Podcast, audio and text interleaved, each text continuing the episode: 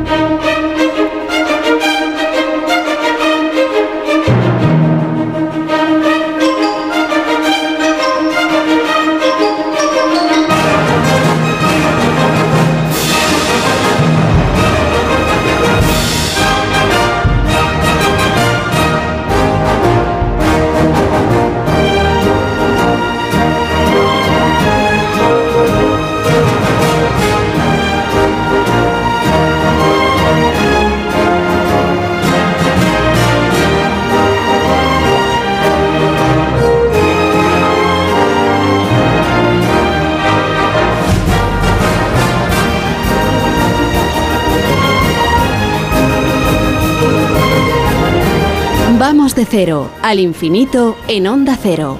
Paco de León.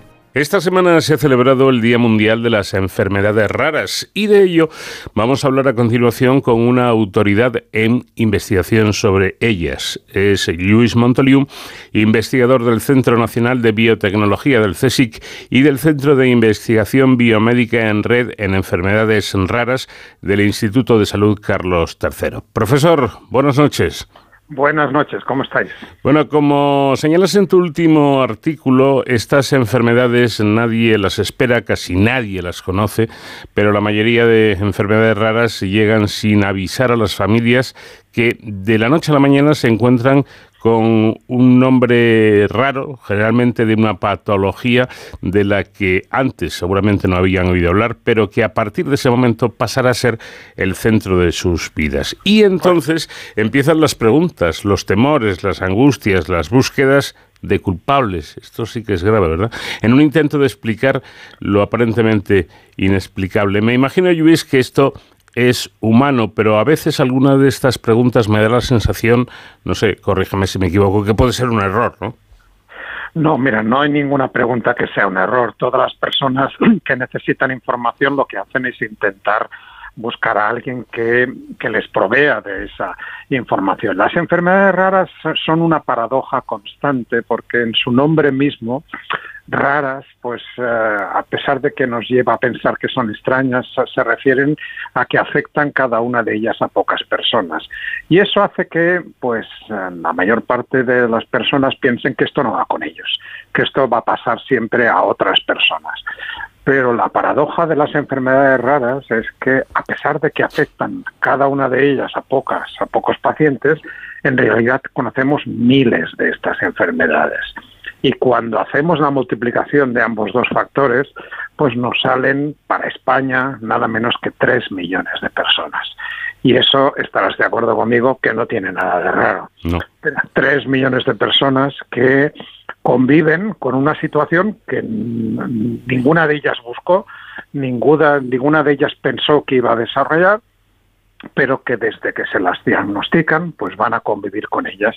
Esto en el mejor de los, de los escenarios. En el peor de los escenarios, pues van a ser enfermedades que son a veces muy graves y que a veces son incompatibles con la vida. En cualquier caso, en cualquier caso, lo importante es poder poder mm, procesar esta información y poder explicarle a las personas, a las familias en las cuales se instaura esta enfermedad que qué es lo que qué es lo que ocurre, por qué a ellos eh, el eliminar esta culpabilidad, ¿no? Esto es muy humano, es decir, esto es culpa mía, es culpa de mi pareja, es culpa de los dos, esto no es culpa de nadie.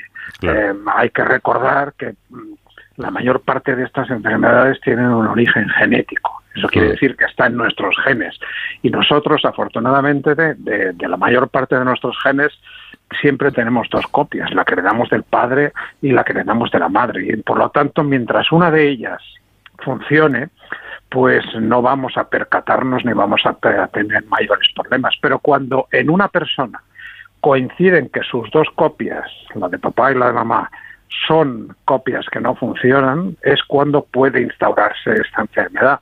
Y cada una de las ramas de la familia, la, rama del padre la rama de la madre, puede haber ido transmitiendo esa esa copia no funcional de generación en generación durante años, incluso a veces durante siglos, y no haber mostrado nunca la, la aparición, esa enfermedad, hasta que no vuelve a coincidir con otra persona que también le aporta esa copia anómala y ese niño nace pues con esa enfermedad. Por lo tanto, esto es mucho más frecuente de lo que nos pensamos.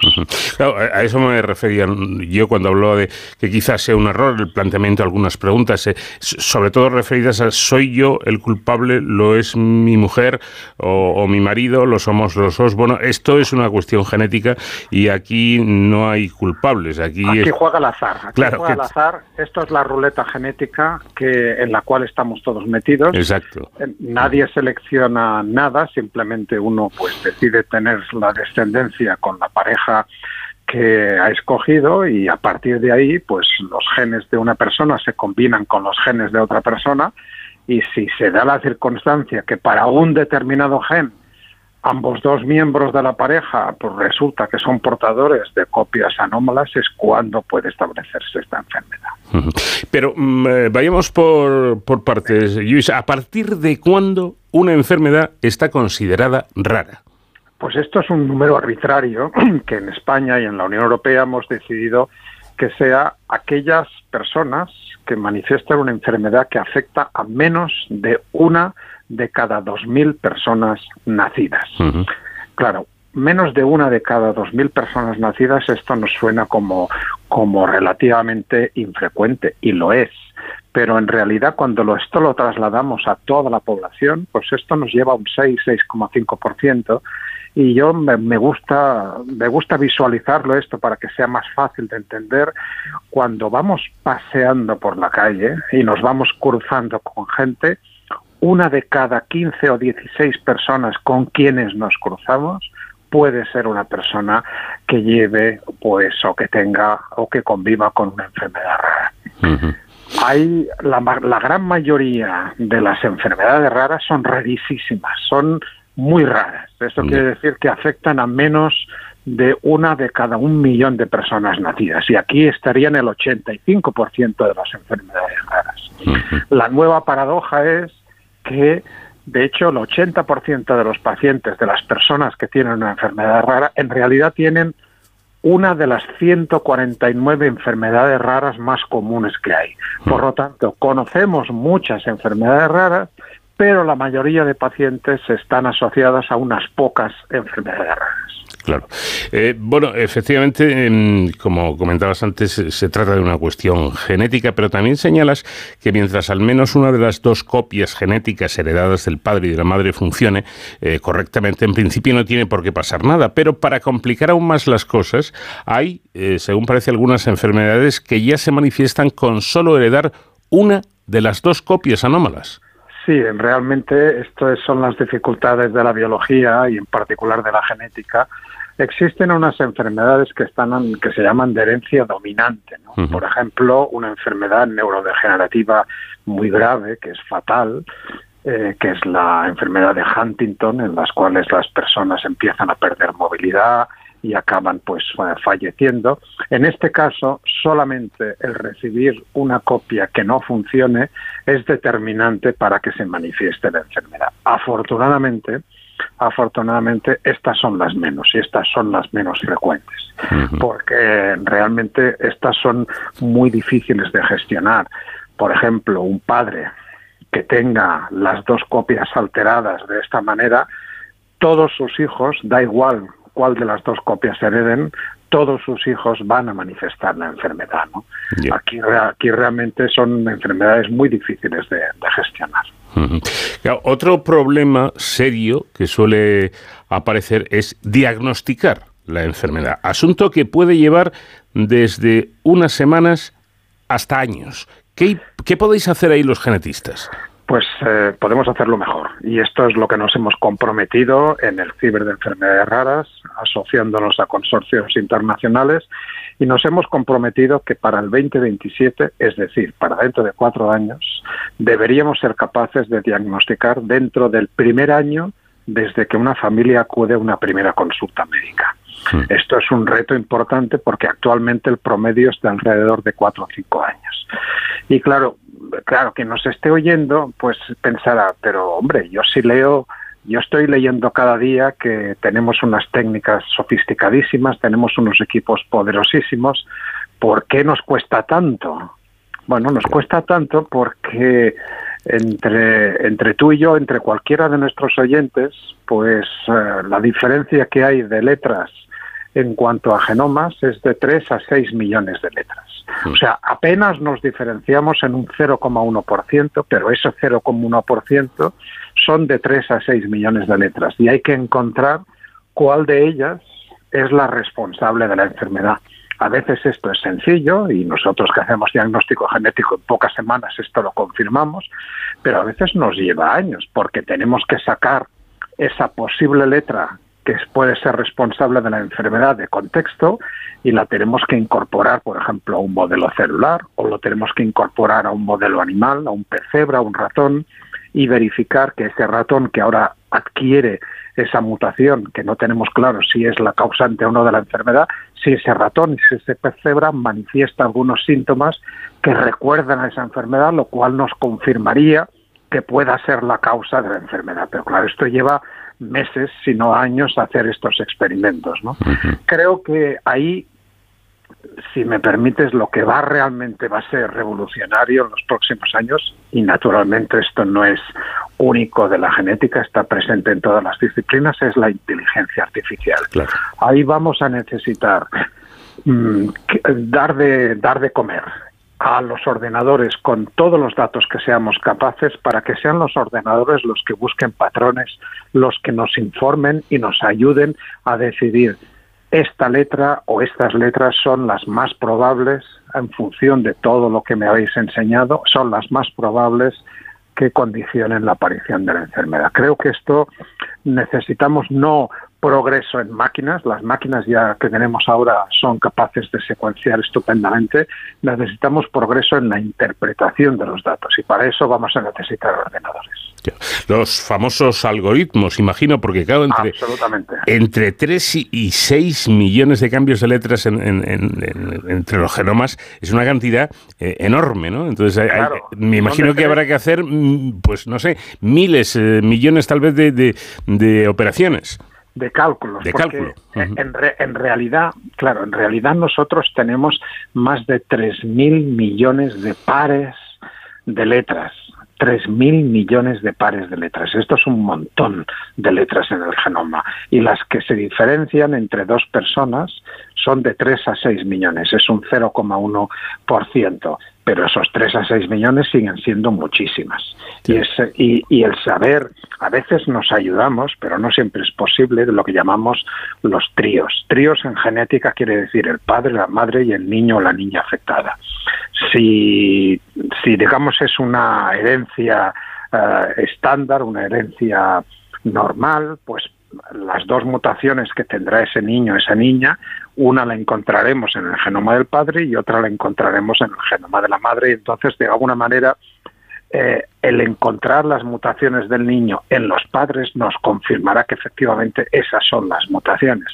Pero a veces, de nuevo, la complejidad de la biología, a veces solamente es uno de los progenitores el que tiene una mutación y la otra mutación aparece justamente durante el desarrollo de ese niño. Es decir, que no es en absoluto necesario que le pasen cada uno de los padres mutaciones, sino que esas mutaciones pueden aparecer, pueden establecerse al inicio del desarrollo de ese niño cuando estaba en fase de un, de un embrión. Entonces, claro, ahí en ese caso no encontraremos la mutación en la madre y se va a ser más difícil pues acabar de convencernos de cuál es la mutación responsable. Claro, es que además para mayor complicación, ya es difícil el asunto, ¿no? Pero para mayor complicación resulta que hay personas diagnosticadas clínicamente a las cuales no les encontráis mutación alguna, o al revés, personas que portan mutaciones que deberían causar enfermedad y sin embargo están sanas. Lo has resaltado estupendamente y me encanta que, que lo comentes porque esto, primero, esto lo que certifica es una cura de humildad. No lo sabemos todo y eh, tenemos que seguir investigando. Claro, nos acercamos a la enfermedad de gen a gen y lo que intentamos es asociar todas las maldades y todos los problemas de una patología a un determinado gen. Pero en realidad nosotros no tenemos un gen, tenemos 20.000 genes, que son los que necesitamos para vivir, ¿no? Y los 20.000 genes tienen complejas relaciones entre ellos que todavía no entendemos muy bien. Y eso hace que de repente unas enfermedades que sabemos que están asociadas a mutaciones a unos genes determinados, haya personas que clínicamente veamos que tienen esos síntomas y que podamos concluir clínicamente que tienen esa enfermedad, pero que no somos capaces de encontrar ninguna mutación. Y al revés, mm, vemos a veces mutaciones que condicionarían la aparición de una determinada enfermedad, mientras que esa persona pues no la manifiesta. ¿Y por qué no la manifiesta? porque la combinación genética del resto de genes que tiene es capaz de compensar esa mutación inicial. Mm. Eso mm, es algo relativamente sorprendente, pero también es un halo de esperanza, porque si aprovechamos este conocimiento de estas personas que logran de forma espontánea y natural, podríamos decir, resolver su problema, porque han tenido una modificación genética en otro gen que es capaz de compensar la, alteración en el primero, si supiéramos qué otros genes hay que tocar para que desaparecieran los síntomas de una enfermedad, pues todo ese trecho que tendríamos avanzado y tendríamos una nueva manera de curar las enfermedades raras. Esto es relativamente novedoso y esto ha abierto una nueva vía de, terapias, porque a veces las terapias no las tenemos que ir a buscar demasiado lejos, las terapias las tenemos dentro de nosotros mismos. Los propios genes que tenemos son capaces de compensarse mutuamente, ¿no? Y esa compensación es la que tenemos que estudiar. Eh, hablábamos antes de la necesidad de, esos nuevos algoritmos, de esas eh, operaciones de, cálculo eh, de más potencia, en definitiva, pero, Luis, a los eh, genetistas como, como tú y como tantos, ¿os queda mucho por aprender del genoma? Pues nos queda muchísimo. Somos, somos un, perdón, perdón un momento. Somos un montón de, tenemos un montón de información hmm. que estamos recopilando de, de genomas, pero cada vez tenemos tanta información que procesar que nuestro problema es la interpretación. Fíjate, el genoma humano se secuenció en 2001. Hubo quien dijo, ya se ha acabado todo, ya podemos olvidarnos de, la genética humana porque ya lo tenemos todo resuelto, ya hemos leído el genoma. Bueno, estamos a 2023, han pasado 22 mm. años y seguimos todavía intentando entender. Hay que saber una cosa del genoma, esos 20.000 genes apenas ocupan el 2% de la totalidad de letras del genoma. Hmm. Entonces, claro, cuando uno sabe esto, la pregunta inmediatamente después es, ¿y el 98% restante? ¿Qué hay? ¿Qué demonios hay ahí en ese 98%? Porque si lo tenemos será por algo, ¿no? Será hmm. por alguna razón. Efectivamente, ahí hay muchos AD, mucha, mucho ADN, muchas secuencias que todavía no conocemos, pero ahí están sobre todo los interruptores. Los interruptores son aquellas secuencias que le dicen a un gen que se active o que se desactive. Es decir, empieza a funcionar o deja de funcionar. Y a veces las patologías se pueden instaurar simplemente porque un gen debería haberse activado y no lo ha hecho, o un gen debería haberse silenciado y no lo ha hecho. Es decir, que las mutaciones no solamente son en el propio gen, sino en aquellos otros elementos que controlan cuando se enciende y se apaga un gen. Eh, yendo quizá a un terreno eh, más práctico, ¿no? Las enfermedades raras son de, tipos muy distintos, las hay mortales, no mortales, dolorosas, indoloras, eh, pero generalmente, quizá porque se, evidencian más, ¿no? Nos llaman la atención eh, y nos deja más hepatados, Luis, cuando vemos a, niños o a, personas pues muy discapacitadas por, esta, por estas enfermedades raras. ¿Tienen mala idea estos, este tipo de, enfermedades? ¿Suelen ser eh, tremendas? Bueno, la verdad es que son muy variadas. Lo único que tienen en común estas enfermedades raras es que afectan cada una de ellas a pocas personas. Eso es realmente lo único que tienen en común. Y lo cierto es que muchas de ellas, desgraciadamente, y tú lo dices bien, tienen unas discapacidades muy importantes, discapacidades motoras de movimiento, discapacidades cognitivas de relación social o discapacidades mentales. Y sobre todo las alteraciones neurológicas, lo que se viene a llamar ahora un cajón desastre que es los trastornos del espectro autista, ¿no? O sea, lo que antes resumíamos con la palabra autismo, pero que en realidad tenemos que abrir el foco y por eso hablamos de TEAS, ¿no? De trastorno del espectro autista, porque hay, hay numerosos genes que alteran la manera como percibimos el mundo y alteran esa socialización y a veces hay niños que, que se apagan, ¿no? Se apagan de repente hasta los cuatro o los cinco años, pues es un niño que va evolucionando normal y a los cinco años deja de hablar y deja de comunicarse y deja de interaccionar con su entorno, ¿no? Y esto es algo, pues terrible, ¿no? Terrible para una para una para una familia que hasta ahora, hasta ese momento, pues ha estado disfrutando como cualquier otro padre de sus de sus hijos, ¿no? Y estos son las más difíciles de interpretar. Por supuesto, las que son tremendamente discapacitantes, que dejan a los niños o a las niñas prostradas y que evidentemente son tremendamente dependientes, pues son, pues son las, las más preocupantes. Claro. Pero también hay que resaltar, y también quiero decir, porque hay personas que no se sienten cómodas con esto de llamarse enfermedades raras, mm. porque, por ejemplo, Imagina una persona que tenga una sordera congénita, que tenga un problema de audición. Eh, ¿Es una persona que está enferma? Pues no necesariamente. Es, una persona, es una persona sorda. Mm. Una persona con acondroplasia, que son las personas que tienen una, una estatura baja, una, una talla, pues está enferma, pues no necesariamente. Es una persona de baja estatura, pero no es enferma. Por lo tanto, la acepción de enfermedad naturalmente aplica para todas aquellas que producen una alteración, una discapacidad, pero hay alteraciones sensoriales en las cuales las personas que tienen esas condiciones genéticas no se reconocen como enfermos. Yo trabajo en albinismo. Albinismo es una enfermedad rara, es una condición genética de baja prevalencia que está asociada a una visión muy pobre. Son personas que tienen una discapacidad visual importante. De hecho, son ciegos legales en este país, en la Unión Europea. Mm. Son enfermos, pues ellos no se consideran enfermos, yo no los trato como tales. Son personas con albinismo, tienen esa condición genética, ¿no?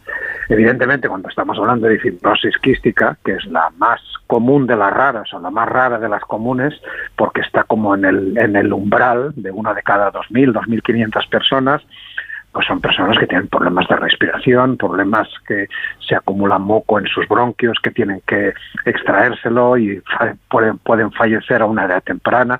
Entonces, claro que estamos hablando de enfermedad.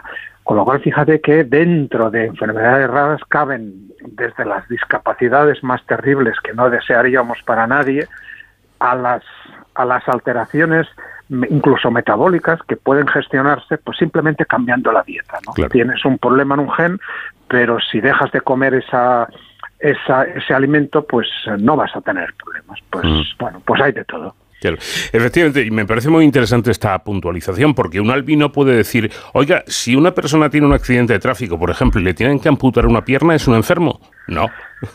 es una persona que ha tenido un accidente y ha perdido un miembro, pero no es enfermo, efectivamente. Eh, bueno, vamos a ver un, genetista, un científico y un experto como tú, que incluso ha escrito libros sobre este tema. Eh, ¿Qué le diría? Porque estas cosas tienen una parte social importante, ¿no? ¿Qué, le, les dirías, Luis, a unos padres eh, que se acaban de enterar que tienen un hijo con una enfermedad rara? Pues sobre todo que hagan por maneras de encontrar a alguien que se siente 15 o 30 minutos con ellos y les, les responda a todas las preguntas que inmediatamente les van a saltar. Mm. ¿Qué es lo que le pasa a mi niño? ¿Qué es lo que le va a pasar a mi niño? ¿Cuál es la evolución posible de, de mi niño? ¿Hay otras familias como nosotros? ¿Hay algún investigador que está investigando esta enfermedad? ¿Existen terapias? ¿Dónde puedo encontrar información de todas estas cosas? Pues esto es lo que intento resolver con este libro que, que, ayer lanzamos, ¿no? que este mm. mes, hemos, este mes pasado, de febrero, hemos lanzado. ¿no? ¿Por qué mi hijo tiene una enfermedad rara? Pues es un recopilatorio de tantas y tantas conversaciones que he tenido el privilegio de mantener y digo un privilegio y lo resalto porque para mí ha sido esclarecedor y para mí me ha cambiado la vida de cómo me enfrento a la investigación el saber que estábamos investigando primero con modelos animales de ratones, pero alejados de la sociedad, y desde hace unos 18 o 20 años el saber que lo que hacemos nosotros en el laboratorio tiene una trascendencia en las familias. Y esto realmente ha cambiado mucho la manera como nos acercamos a estas enfermedades. Y una última pregunta, Luis, eh, eh, jugando un poco a, ver el futuro, ¿tú, tú cómo ves, eh, cómo crees que serán y cómo serán tratadas, qué terapias habrá pues dentro de unos años, en un, en un futuro, para pues estas enfermedades raras? Yo creo que sin generar falsas expectativas, que es lo último que quiero generar aquí, yo creo que vamos a ver una explosión de nuevos tratamientos. En estos momentos, menos de un 10%, alrededor de un 5% de las enfermedades raras tienen algún tipo de tratamiento. Esto netamente quiere decir que para la mayoría de ellas no hay cura ni tratamiento. Hmm. Ahora tenemos revoluciones como la edición genética con las herramientas CRISPR que pueden dar una cierta esperanza. Y de nuevo, repito, el reto que nos hemos marcado a nivel internacional. Antes te decía que nos hemos comprometido a tener un diagnóstico en el primer año, pero es que el segundo reto al que nos hemos comprometido es a desarrollar nada menos que mil terapias nuevas para otras tantas enfermedades raras antes del 2027. Quedan cuatro años, con lo cual básicamente hay que arremangarse y hay que ponerse a trabajar. Eh, por cierto, ¿dónde podemos encontrar tu libro, Luis? Lo podéis encontrar en cualquier librería, lo podéis encargar en cualquier librería y lo podéis encontrar en cualquiera de en cualquiera de los de las ventas por internet donde se compran habitualmente los libros. ¿Por qué mi hijo tiene una enfermedad rara? publicada por la editorial Nextdoor.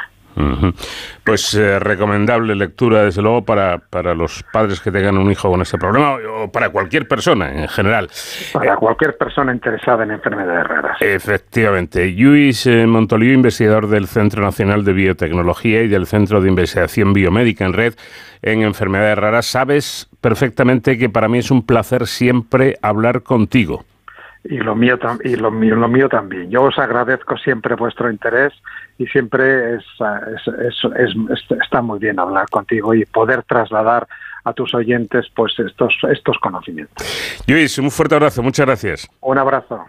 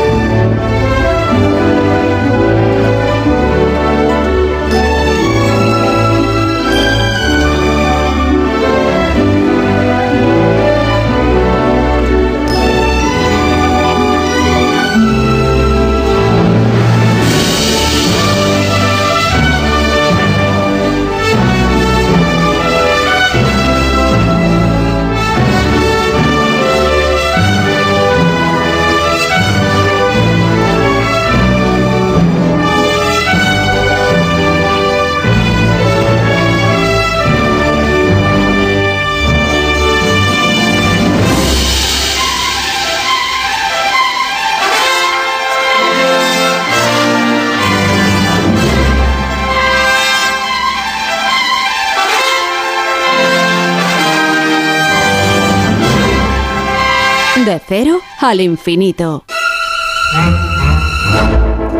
El mundo del cómic va a ser protagonista de esta sección que cada semana nos regala Sonsoles Sánchez Reyes. ¿Qué tal, Sonsoles? Buenas noches.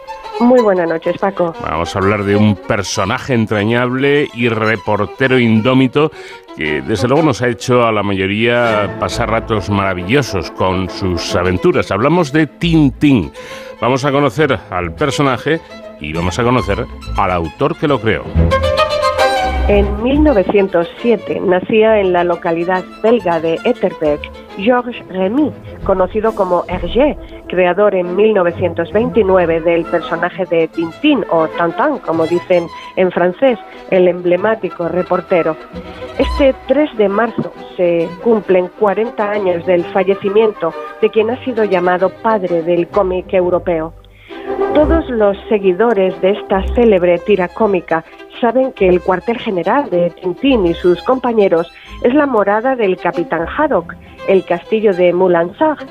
Hergé lo denominó así, invirtiendo el orden del nombre de una pequeña localidad belga en el Brabante Ballon, Sarre-Moulin.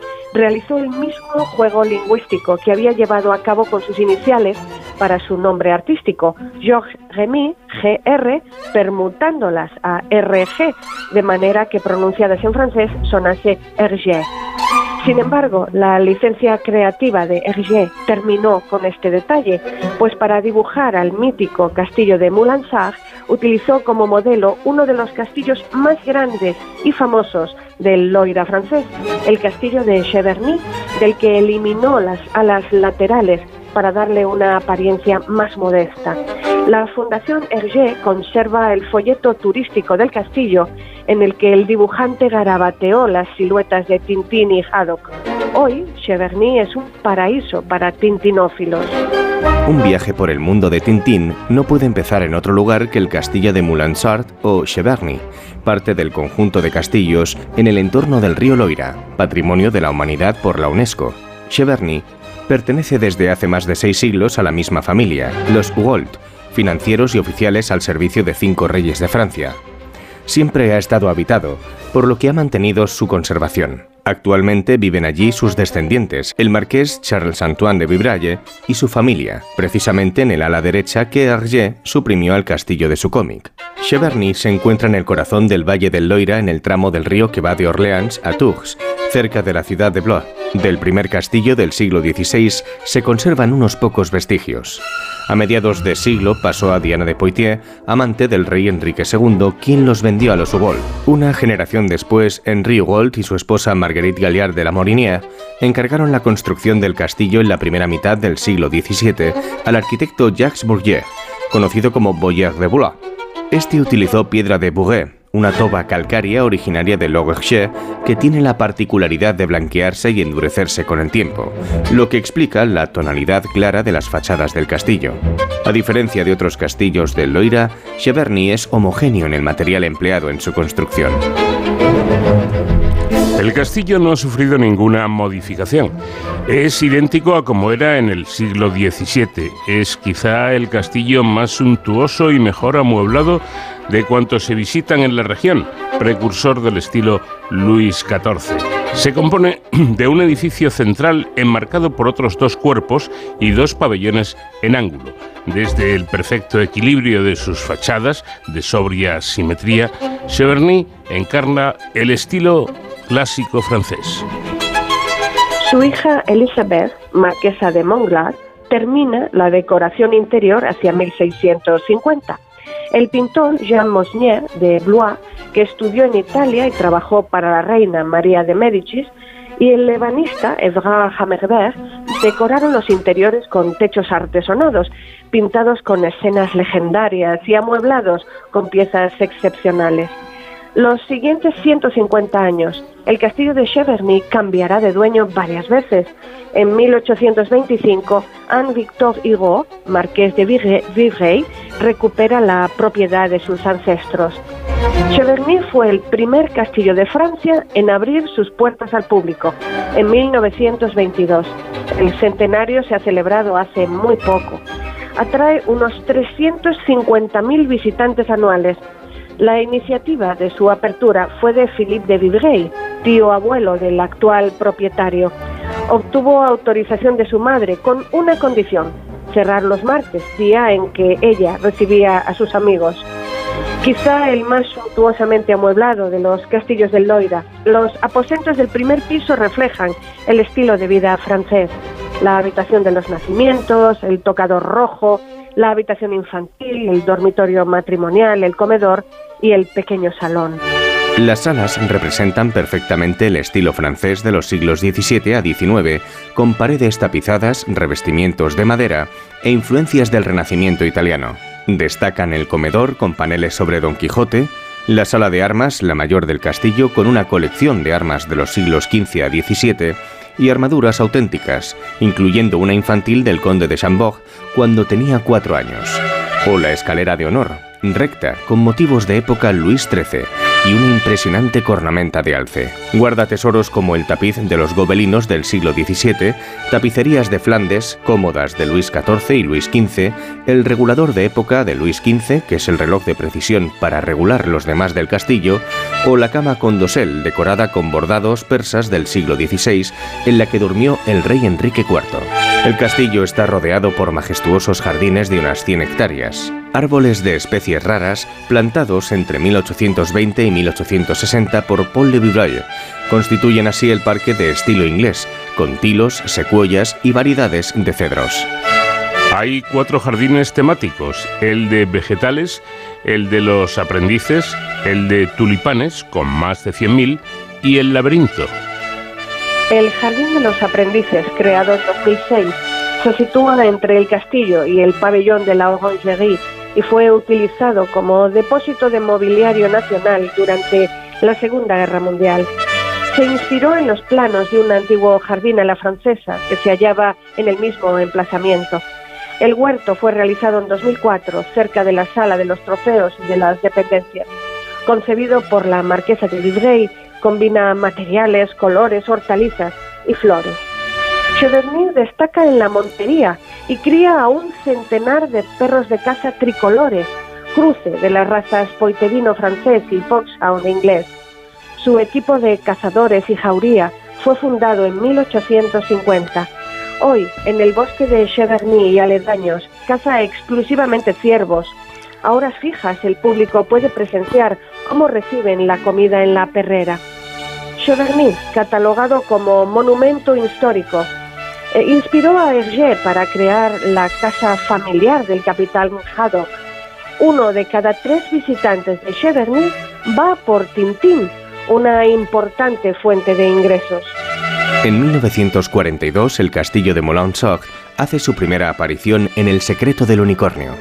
A partir de entonces se convertirá en el hogar de Tintín, Milú, el profesor Tornasol, el capitán Haddock y el mayordomo Néstor.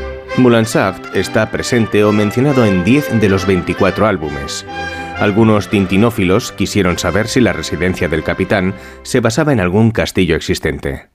En 1975, Hergé declaró: El castillo de Saft está inspirado en la parte central del castillo de Cheverny. Durante el periodo de entreguerras, Hergé buscó un modelo para el castillo de Saft eligió el castillo de Cheverny cuya arquitectura clásica se correspondía con su técnica, la línea clara. Todo comienza cuando Tintín compra en un mercadillo una maqueta de un galeón antiguo que resulta ser una réplica del navío Unicornio que transportaba un tesoro nunca encontrado. En su búsqueda aparece el castillo por primera vez, aunque la resolución del caso no se verá hasta la siguiente historia, el tesoro de Rackham, el rojo. Tintín es encerrado en el castillo de Moulinsart por los hermanos Pájaro en El secreto del unicornio. Al terminar la aventura se descubre que el castillo había pertenecido a un antepasado del capitán Archibaldo Haddock, el caballero Francisco de Haddock como regalo de Luis XIV de Francia en premio a sus actividades corsarias. Este caballero esconde en sus bodegas el tesoro de Rackham el Rojo, que Tintín y el capitán buscan a lo largo de la historia y encuentran en la cripta de Moulinsart. Al correr de los siglos, la residencia acabó perteneciendo a los hermanos Pájaro, dos anticuarios de pocos escrúpulos que se enfrentarán con Tintín y. Tras su detención, el castillo se puso a la venta.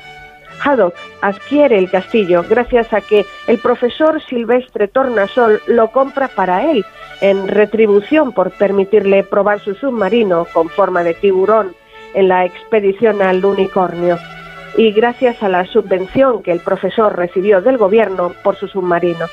El capitán mantiene en su puesto al mayordomo Néstor. El castillo sufrió desperfectos cuando el profesor Tornasol estuvo analizando los comprimidos del detonante N14 y se quebraron todos los cristales, cerámicas y lozas de la mansión cuando probó su aparato de ultrasonidos. Después llegaron al castillo el príncipe Abdalá y su séquito y se instalaron a sus anchas. Pero la época más convulsa de Moulinsart fue la visita de la soprano Bianca Castafiore y su pianista. La trama del cómic Las joyas de la Castafiore, 1963, se desarrolla enteramente en el castillo de Moulinsart y sus alrededores. Gracias al contacto entre el dominio de Cheverny y la Fundación Hergé desde 1996, en 2001 se abrió la exposición permanente Los secretos de Moulinsart, en las dependencias de Cheverny. Con la escenografía interactiva de Adeline Guyot, los visitantes reviven los acontecimientos en cómics tridimensionales. En el edificio adyacente al castillo, donde se ha abierto el Museo de Tintín, se han recreado los ambientes de la fortaleza en los que se desarrollaron sus peripecias en varios de sus álbumes. El castillo dedica un espacio de 700 metros cuadrados a la exposición, que reproduce a tamaño natural las principales piezas de Moulinsart. Seis salas acogen diferentes episodios vividos por el reportero, cuya decoración, sonido e imágenes consiguen que el visitante se sienta dentro de las viñetas. Entre sus espacios destacan el laboratorio del profesor Tornasol y los sótanos del Molansar dibujados por Hergé, cuando Tintín despierta allí, encerrado en El secreto del unicornio. Se puede contemplar en su cripta el tesoro de Rackham Rojo. En el salón de El Asunto Tornasol, 1956, puede escucharse el trueno que hizo añicos los cristales y seguir las misteriosas manifestaciones que se vivieron y resultarían ser fruto de los inventos del profesor Tornasol en su laboratorio.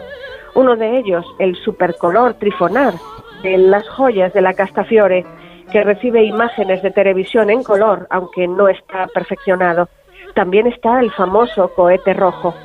A la entrada de cada sala, una animación recuerda la escena del cómic a que se refiere, antes de dar paso a los objetos del héroe, como un vinilo de la Castafiore, la ropa de Tintín en su dormitorio o una botella de Loch Lomond, el whisky preferido de Haddock. Y se escuchan las famosas maldiciones del capitán. Una habitación es exclusiva, el dormitorio de Tintín en el castillo de Moulinsart, que no aparece en ningún álbum y está plagada de recuerdos de sus aventuras. En 2011, Steven Spielberg dirigió la película Las aventuras de Tintín, El secreto del unicornio. El argumento se basó en las historias narradas en los tres álbumes, El secreto del unicornio, El cangrejo de las pinzas de oro y El tesoro de Rackham el Rojo. Y en 2022 abrió sus puertas en los aledaños del castillo de Cheverny una tienda dedicada al mundo de Tintín.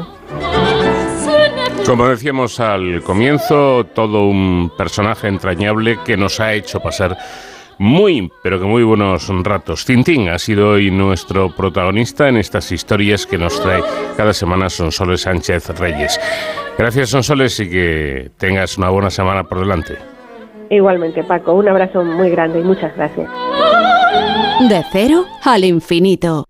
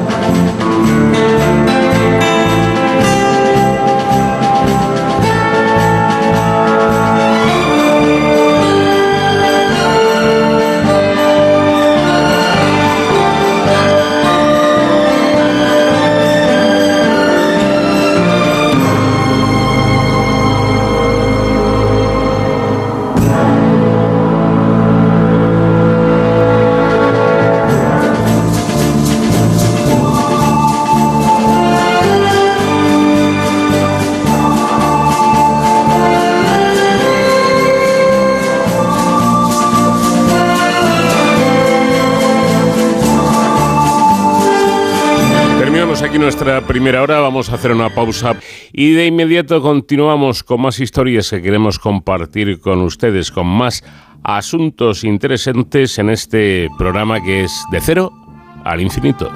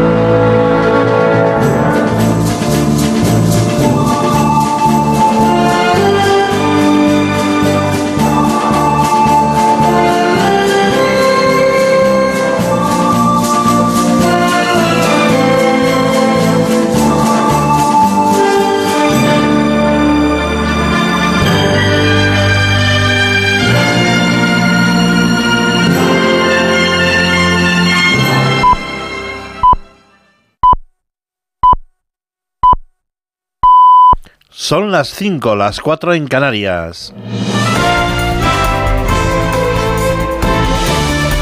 Noticias en Onda Cero. Hola, buenas noches. El presidente de Estados Unidos, Joe Biden, fue operado el pasado 16 de febrero. El comunicado de hoy explica que aquel día se le estirpó a Biden una lesión en la piel que tenía en el pecho. Se hizo una biopsia del tejido estirpado y, como se esperaba, contenía células de carcinoma. En política nacional, el próximo martes se debate en el Congreso la reforma de la ley del sí es sí y continúan las diferencias entre los socios de gobierno de nuestro país. Hay acercamiento entre el PSOE y Unidas Podemos. La formación morada eleva la presión y ha anunciado que votarán en contra de la reforma propuesta por el Partido Socialista, como ha asegurado su portavoz parlamentario Pablo Echenique. Ojalá no lleguemos a ese momento, a ese espectáculo poco edificante, pero nosotros no vamos a votar con el PP volver al Código Penal de la manada. Si llega ese momento, que intentaremos por todos los medios que no, que no llegue, pues nosotros votaremos en contra. El diputado Alberto Casero ha solicitado la pasada tarde la suspensión de militancia del Partido Popular y deja el escaño en el Congreso, después de que el magistrado del Tribunal Supremo haya dictado auto en el que procede contra él por presuntos delitos de prevaricación administrativa y malversación de caudales públicos, cuando era alcalde de Trujillo en 2017 y 2018. Conocemos ahora también las últimas noticias sobre el conocido como caso mediador o, casa, o caso Tito Berni, con nuestra compañera Eva Llamazares. La magistrada Ángeles Lorenzo Cáceres trabaja en tres piezas formalmente abiertas a raíz de las revelaciones de Navarro Tacoronte. Una de ellas tiene que ver con sobornos y tráfico de influencias del exalto cargo Ángel Luis Pérez cuando ocupaba la Dirección General de Deportes del Cabildo Insular de Tenerife. Precisamente es el hombre que quiso endosarle al mediador un delito de estafa y que acabó destapando toda la trama porque llevó a Tacoronte a enseñar sus móviles para defenderse. Hoy además la magistrada le ha negado al general Espinosa la excarcelación. Se mantiene el riesgo de destrucción de pruebas y ella quiere garantizar que la prueba se obtiene. Al general se le busca una cuenta en Bélgica y se sigue el rastro de posibles comisiones por adjudicaciones cuando él dirigía un proyecto en el Sahel. Y hoy además sabemos cómo se ha defendido Taiset Fuentes Gutiérrez, alias Sobri, el sobrino del exdiputado socialista Tito Berni, y su curiosa explicación de por qué recibió un pago por Bizum que huele a mordida. Resulta que era, dice él, un dinero que le prestó al mediador un par de veces que iba sin cartera. Se lo devolvió Antonio Bautista, que es empresario. Las localidades pacenses de Don Benito y Villanueva de la Serena han firmado este viernes el protocolo de la fusión que les convertirá en el año 2027 en una única ciudad, denominada Vegas Altas. El alcalde villanovense, Miguel Ángel Gallardo, ha mostrado su emoción por esta firma y ha aseverado que es una unión que no resta. La verdad es que uno siente emoción de observar un acto en el que se confluyen fuerzas y confluyen fuerzas fundamentalmente para lograr eh, el objetivo que es caminar juntos. Lo importante es lo que vamos a lograr entre ambas ciudades. Y lo más importante, no resta, suma, multiplica. Multiplica bienestar en Extremadura por la situación geográfica en la que se encuentra esta ciudad, que está eh, a caballo entre dos provincias, por lo tanto, multiplica el mundo rural, un apunte más, la presidenta del Parlamento Europeo, Roberta Metsola, ha realizado este viernes una visita sorpresa a la capital ucraniana, a Kiev, a la que ya viajó el pasado mes de marzo, para expresarle al presidente Zelensky el apoyo de la Unión Europea a Ucrania en el marco de la guerra. Y en la información deportiva les contamos el resultado del único partido de fútbol adelantado a este viernes de la vigésimo cuarta jornada de liga en Primera División, cuyo resultado ha sido Real Sociedad 0, Cádiz 0. En segunda división, otro empate a cero entre el Andorra y Las Palmas. En la Euroliga de baloncesto, dos partidos con equipos españoles, Villerban 71, Real Madrid 75 y Basconia 114, Valencia 75. Las noticias vuelven a las 5, las 4 en Canarias y siempre pueden consultarlas en nuestra página ondacero.es. Síguenos por internet en ondacero.es.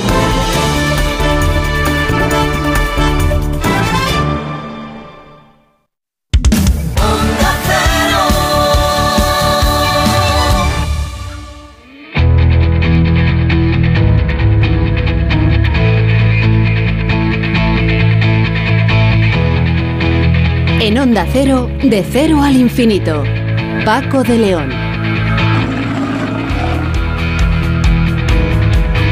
En esta segunda hora de programa vamos a hablar de el universo y vamos a preguntarnos si es posible que haya vida más allá de nuestro planeta azul de la Tierra. Eh, verán ustedes, el proyecto Cármenes acaba de, de publicar los datos correspondientes a unas 20.000 observaciones tomadas entre 2016 y 2020 de una muestra de 362 estrellas frías cercanas.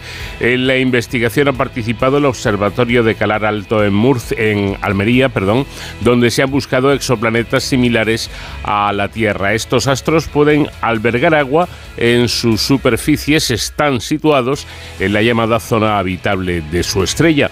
El equipo ha descubierto 59 de estos cuerpos celestes, incluida una decena potencialmente habitable. Por eso nos hacíamos la pregunta de si estamos solos en el universo. Bueno, nos lo va a explicar con detalle Ignasi Rivas, que es director del Instituto de Estudios Espaciales de Cataluña y primer autor del trabajo. El Consejo Superior de Investigaciones Científicas, dependiente del Ministerio de Ciencia e Innovación y el Gobierno de Canarias, a través de la Consejería de Transición Ecológica, Lucha contra el Cambio Climático y Planificación Territorial, han firmado un convenio para crear un laboratorio de calidad del aire de Canarias que estudiará los aerosoles y las calimas de polvo desértico. Vamos a hablar con Sergio Rodríguez, que es el responsable científico del laboratorio. Y en nuestro apartado eh, dedicado a la seguridad y emergencias, en Héroes sin Capa, hoy vamos a hablar con una heroína, ya que de cara al Día Internacional de la Mujer vamos a conocer a una bombera eh, del Ayuntamiento de Madrid que nos contará su día a día. Y seguiremos, por supuesto, disfrutando de la música que ocupa hoy nuestro apartado. Queremos eh, de esta manera rendir un homenaje a las películas del oeste.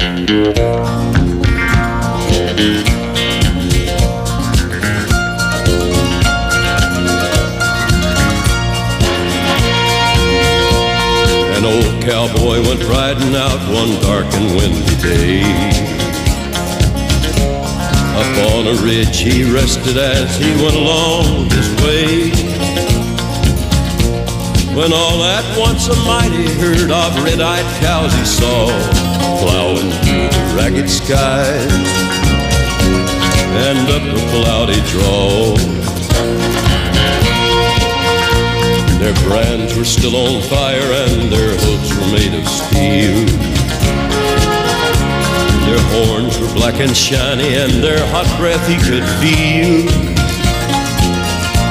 A bolt of fear went through him as they thundered through the sky, for he saw the riders coming hard, and he heard their mournful cry.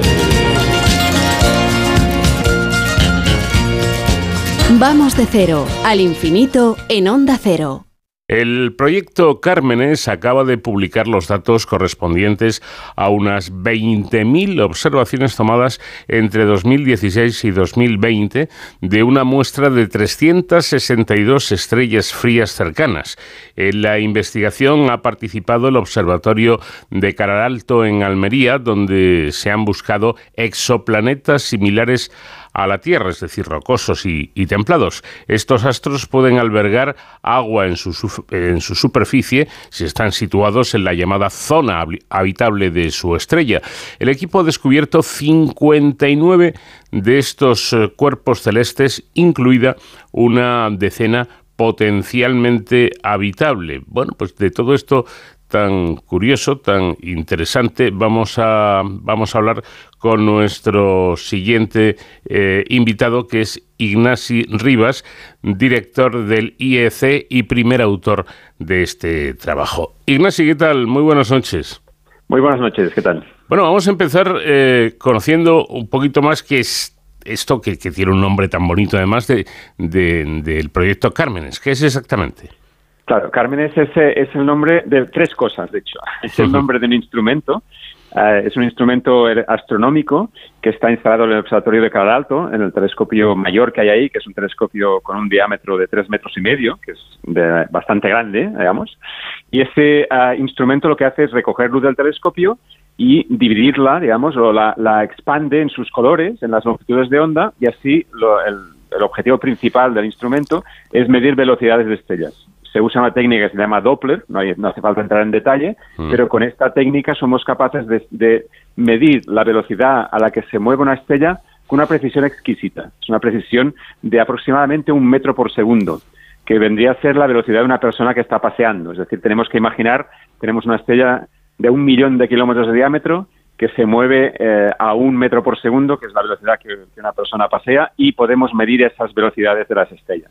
Este es el instrumento Cármenes, que además tiene dos canales. Tiene una parte que es más en la luz visible y otra parte en la luz infrarroja, que es una luz que no podemos ver nosotros, pero que las estrellas frías emiten. Cármenes también es un consorcio de instituciones que ha construido este instrumento. Somos 11 instituciones de España y de Alemania que son los que hemos construido este instrumento y Cármenes además es un survey que llamamos una, una monitorización, una toma de medidas de estas 362 estrellas que hemos estado llevando a cabo desde el año 2016. Es decir, que son, es una tríada de conceptos, ¿no, Cármenes? Eh, bueno, efectivamente, como indica nuestro invitado, más de 200 científicos e ingenieros de 11 instituciones españolas y alemanas eh, dan vida al proyecto en el que eh, los investigadores del Instituto de Estudios Espaciales de Cataluña, en el Instituto de Ciencias del Espacio del CSIC, tienen un papel destacado. ¿Cuál es ese papel exactamente?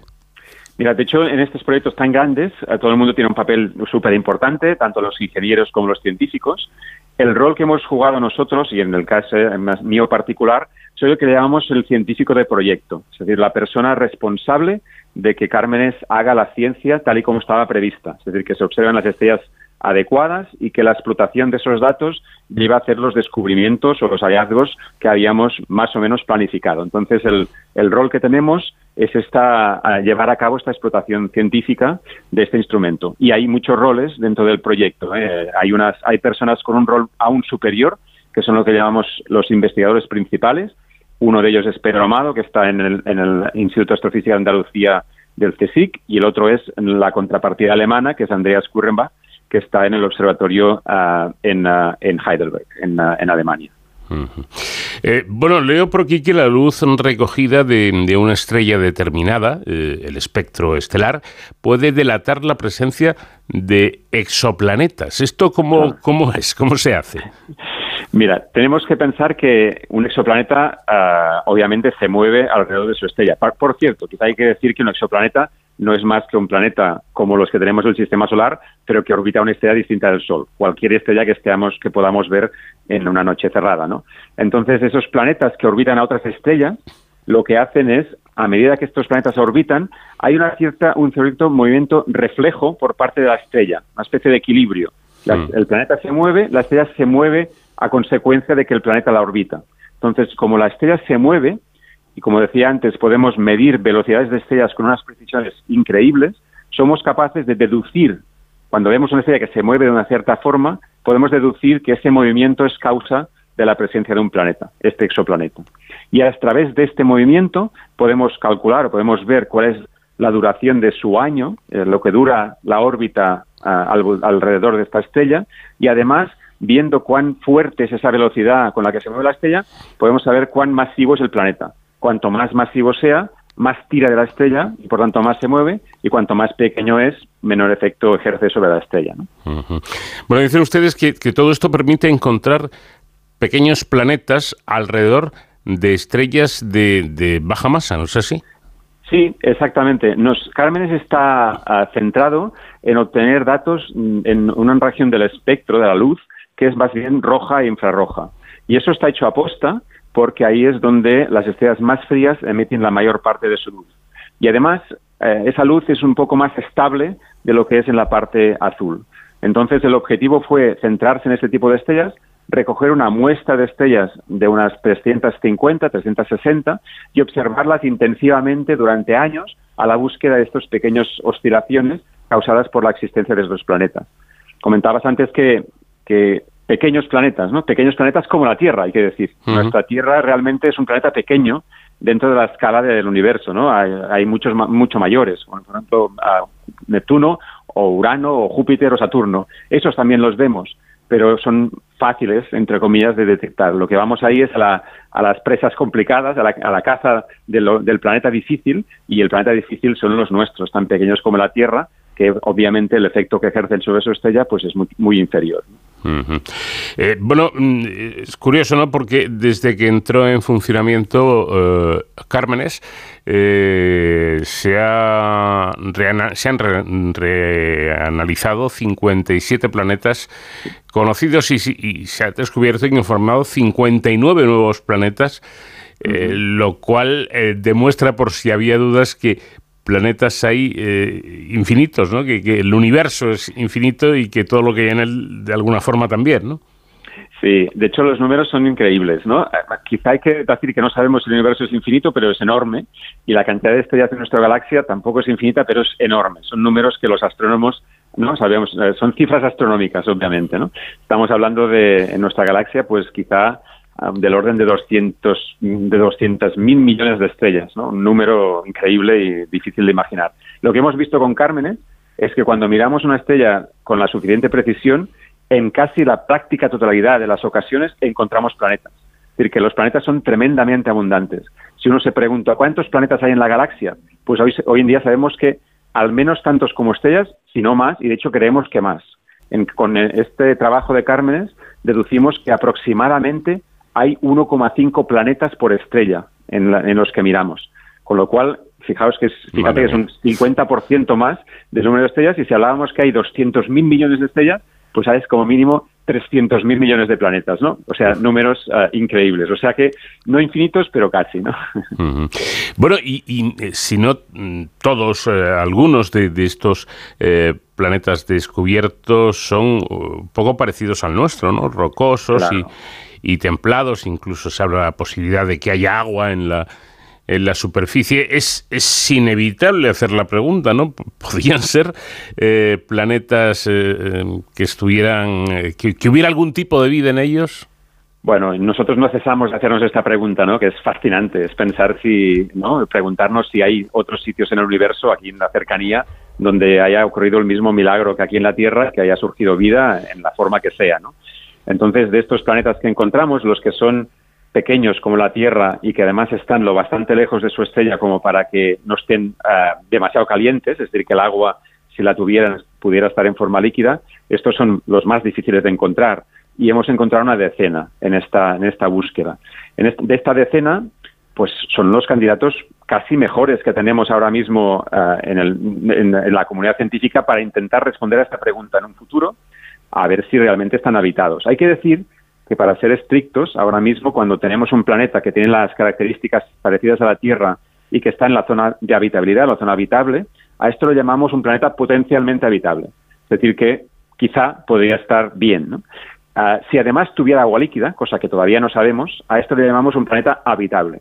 Y obviamente, si además se ha desarrollado vida, a eso le llamamos un planeta habitado. Es decir, que estamos en el primer peldaño de esta escalera que tiene que llevarnos a decidir o a ver o a descubrir si en estos planetas existe la vida en la superficie. Y si lo encontramos, que es el objetivo de muchos de nosotros, pues es la bomba. Es una noticia no de la década o del siglo, casi del milenio. Con lo cual, aquí a los humanos se nos, se nos, eh, se nos abre una perspectiva inmensa. ¿no?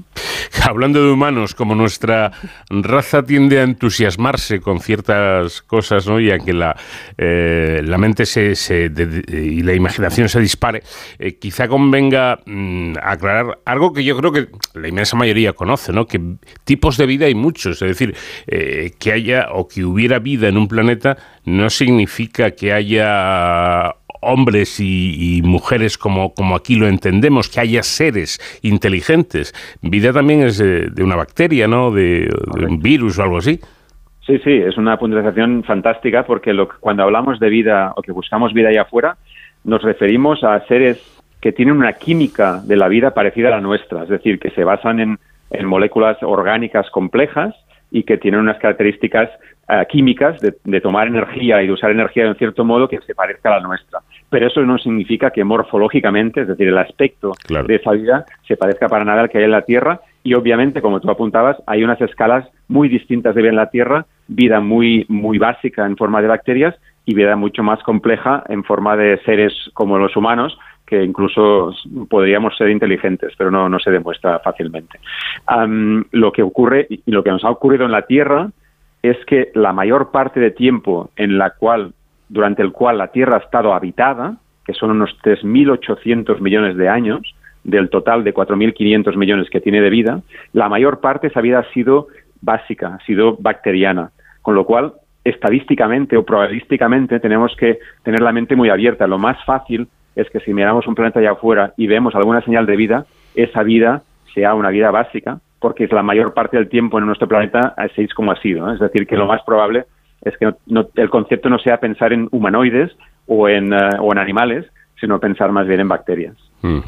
Eh, y, esto es porque eh, esos planetas son eh, mucho más jóvenes y todavía no han evolucionado, o dicho de otra manera, eh, esas hipotéticas eh, vidas de bacterianas podrían evolucionar a una vida humanoide, como se dice. Sí, sí, es posible y se puede especular y hasta que no veamos no, no sabremos. No es que estos planetas sean más jóvenes que el nuestro, en media probablemente son incluso más viejos porque las ideas de estas, estas de tipo frío o baja masa evolucionan mucho más lentamente, con lo cual digamos, el tiempo durante el cual un planeta puede ser habitable es mucho más largo. Lo digo más bien en el sentido de que nuestro planeta, a pesar de que nos parezca bastante inmutable ah, y que nosotros estamos haciendo, ah, haciendo intentos de cargárnoslo, aún así la vida es limitada y sabemos de, con certeza que en unos 500 millones de años, quizá mil millones de años a máximo, dejará de ser habitable. Por tanto, a la vida en la Tierra no le queda más que ese horizonte y en cambio tenemos un pasado de 3.800 millones de años. O sea, sea como sea, en la Tierra, sea como sea, la vida en forma básica habrá sido más longeva que la vida en forma compleja como tenemos ahora, ¿no? Pero en otro, en otro sitio del universo, quién sabe cómo evoluciona eso, y no sabemos si los tempos evolutivos son distintos, y no sabemos cuál es el final de esa cadena evolutiva, que seguramente no van a ser seres como nosotros, sino bastante más inteligentes, con lo cual ahí está todo abierto. Ojalá encontremos estos eh, sitios habitados y ojalá veamos una, un vicio de vida en la galaxia y algunas de ellas mucho más sofisticada que la nuestra, que mucho nos queda por aprender.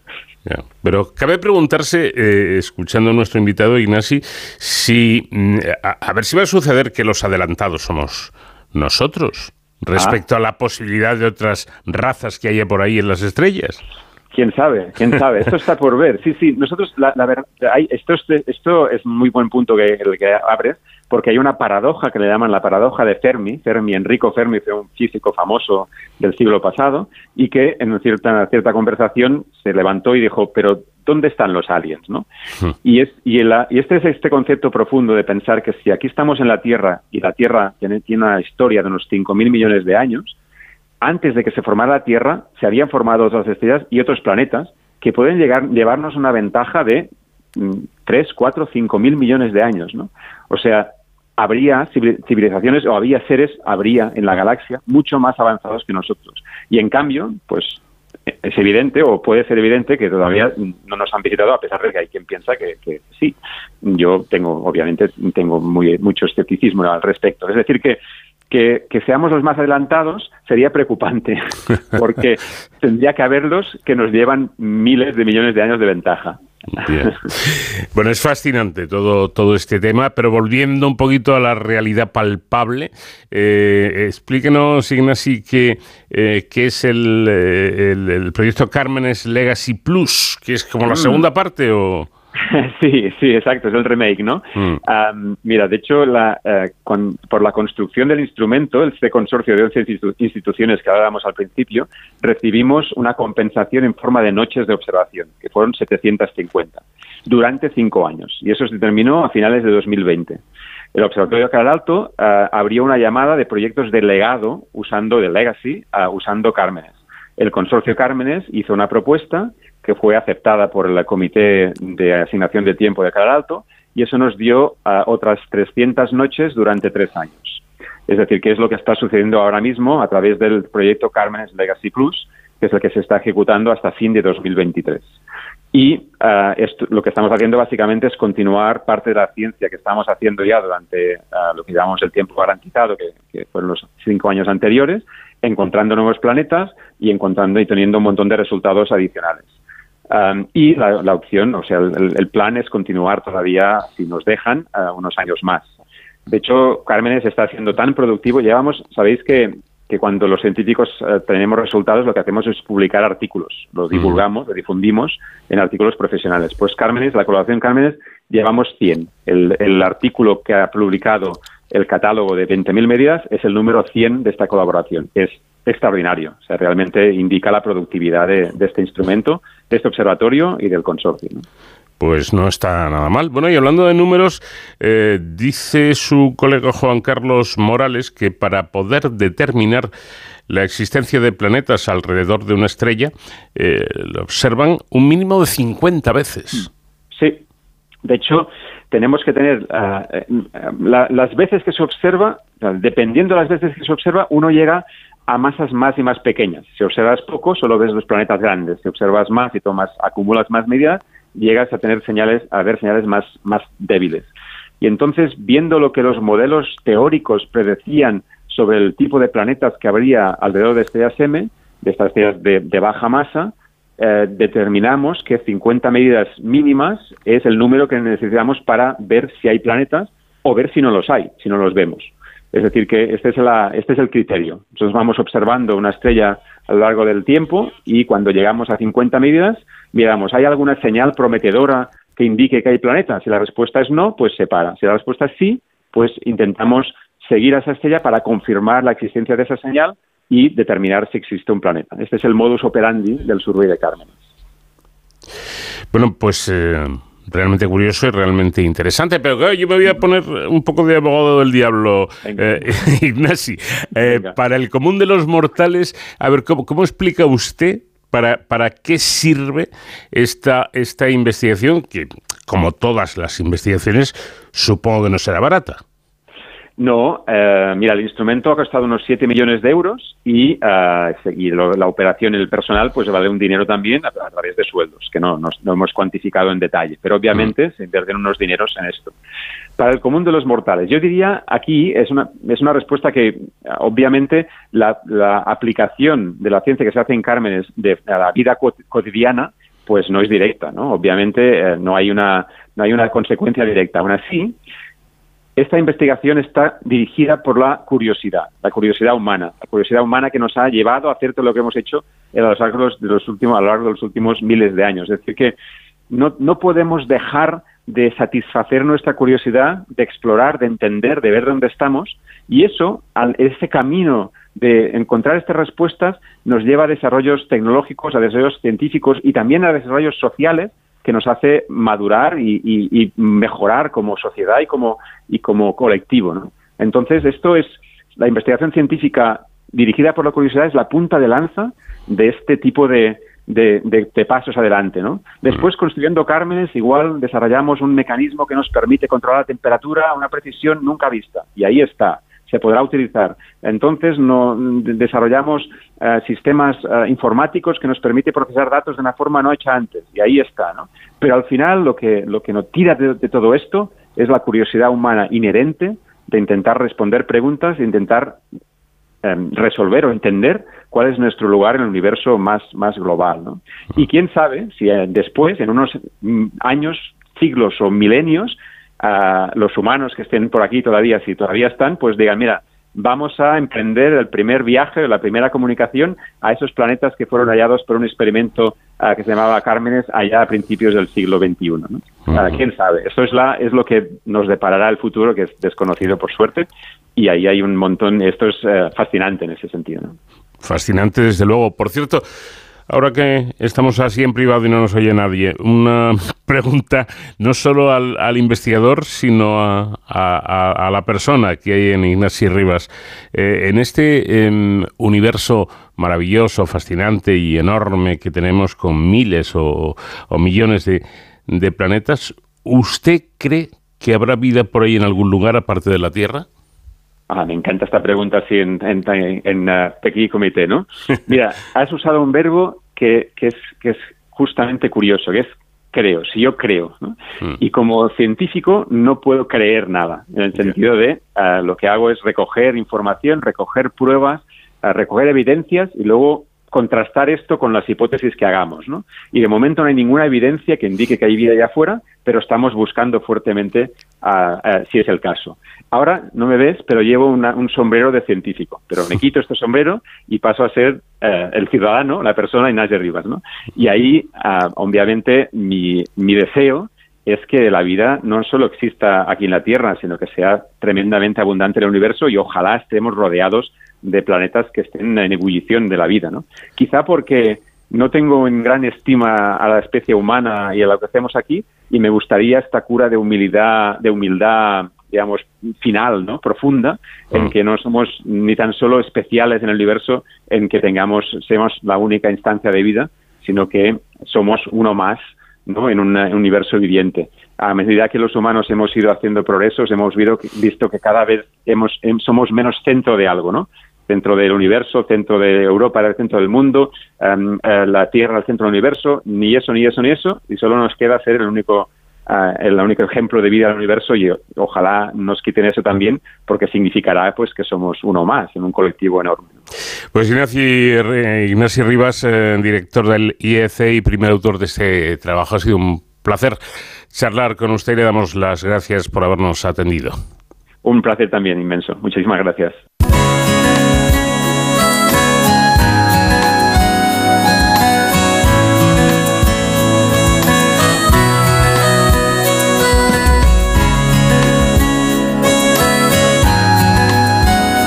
Consejo Superior de Investigaciones Científicas, dependiente del Ministerio de Ciencia e Innovación, y el Gobierno de Canarias, a través de la Consejería de Transición Ecológica, Lucha contra el Cambio Climático y Planificación Territorial, han firmado un convenio para crear un laboratorio de calidad del aire de Canarias que estudiará los aerosoles y las calimas de polvo desértico. El proyecto contará con una financiación de 2,6 millones de euros y está previsto que entre en funcionamiento a finales de este año 2023. La parte de la infraestructura orientada al análisis de muestras estará ubicada en las instalaciones del CSIC en Tenerife, en el Instituto de Productos Naturales y Agrobiología, ubicado en La Laguna, mientras que las estaciones de observación estarán ubicadas en lugares estratégicos del archipiélago. Sergio Rodríguez es responsable científico del Laboratorio de Calidad del Aire de Canarias. ¿Qué tal, Sergio? Buenas noches. Hola, buenas noches. Bueno, eh, la calidad del aire se ha convertido en un, problema de preocupación global, ya que afecta eh, a la salud, a los ecosistemas y al clima. Eh, hay un dato significativo que conviene recordar y es que anualmente la contaminación del, del aire, la contaminación del ambiente de exteriores causa 300.000 muertes en el continente, en Europa, y 4 millones de fallecimientos a nivel mundial. Yo creo que son datos muy, pero que muy contundentes, ¿no? Sí, efectivamente. la contaminación del aire se ha convertido podríamos compararlo con como el equivalente a una pandemia, como si fuera una enfermedad de, impacto global, y ese es el motivo por el que gobiernos e instituciones eh, internacionales como la OMS están preocupadas por, por, los enormes impactos que causa esta contaminación atmosférica. Bueno, y hay em, conciencia social de este eh, problema, porque efectivamente mencionaba lo de las, las pandemias, o yo que sé, o el cáncer, o el corazón, o otras eh, cuestiones que, que suponen también muchas muertes y parece que con solo mencionarlo asusta un poco. Em, pero en este tema de la contaminación del aire, que parece bueno, pues tan simple, es algo que respiramos a diario, existe, repito, esa conciencia de este problema y sobre todo las muertes que, provoca. Sí, bueno, la, la, sociedad cada vez ha ido tomando mayor grado de conciencia en cuanto a los impactos y a las consecuencias que tiene la contaminación del aire. Recuerdo que hace 20 años, los que ya empezamos a trabajar en este tema, pues bueno, teníamos la impresión que se pues que a la sociedad no le daba importancia, no, no, no, lo consideraba un tema relevante y poco a poco hemos ido viendo cómo socialmente cada vez se tiene mayor preocupación, en gran medida porque han ido surgiendo cada vez un mayor volumen de estudios científicos que demuestra que la, que la exposición a los contaminantes del aire eh, pues está asociada a la mayor probabilidad de padecer eh, cáncer, a padecer cardiopatía, infección en las vías respiratorias, especialmente en niños, y otro tipo de enfermedades que están aún en estadios de, investigación, que aún no lo conocemos, y que son de un impacto global, motivo por el que la, población está cada vez más concienciada. Bueno, y vamos a, vamos a conocer, eh, Sergio, cómo funciona todo, todo esto. Eh, se emiten esos aerosolis por, por industrias, por, por vehículos eh, sobre todo, y qué ocurre, que se convierten en partículas respirables y que de hecho metemos en nuestros pulmones, en nuestro organismo. Bueno, sí, hay algunas partículas que entran al aire directamente como tal, como partículas. Por ejemplo, los, coches diésel o, el polvo que se emita en, en, obras o en determinado tipo de industrias como las cementeras o, la industria cerámica. Esas partículas entran directamente al aire. Después hay otras partículas que se forman en el aire por haber emitido un precursor gaseoso. Por ejemplo, el dióxido de azufre. Pues entra al aire como gas y se convierte en partícula. Pues bien, una vez eh, tenemos las partículas en el aire, bien sean de un origen o de otro, permanecen en la atmósfera flotando durante un periodo de dos semanas aproximadamente, antes de desaparecer de la atmósfera, bien por deposición o por la lluvia. En ese tiempo que están eh, flotando en el aire, eh, las respiramos eh, y alcanzan las vías respiratorias con distintos grados de penetración que depende del tamaño de las partículas. Las más pequeñitas, las que tienen menos de 50 nanómetros, esas se quedan pegadas a, la nariz y por el nervio olfativo alcanzan el cerebro. Y durante esto, este último año han salido varias publicaciones que eh, eh, asocian esta exposición a partículas ultrafinas a una, a una mayor probabilidad del desarrollo de enfermedades neurodegenerativas, como por ejemplo la de Alzheimer. ¿no? Han salido varias publicaciones que ya asocian la exposición durante varias décadas a partículas ultrafinas en ciudades, donde las partículas proceden, las ultrafinas, en gran medida del tráfico, está asociado a un mayor eh, grado de desarrollo de Alzheimer. Después tenemos las partículas que son un poquito más grandes, que no se quedan pegadas en la nariz, estas entran por la por las vías respiratorias y las que tienen un tamaño entre 0,1 y una micra, estas pueden alcanzar los alveolos y provocan procesos inflamatorios y entonces dificultan el intercambio de dióxido de carbono y oxígeno entre la sangre y, los pulmones. Y además se cree que una pequeña fracción de estas partículas puede entrar en el torrente sanguíneo y causar eh, una, una, cardiopatía isquémica, es decir, una, una, una afección a la arteria que bombea la sangre al corazón. Lo que se cree que ocurre es que eh, se depositan en las paredes de la arteria.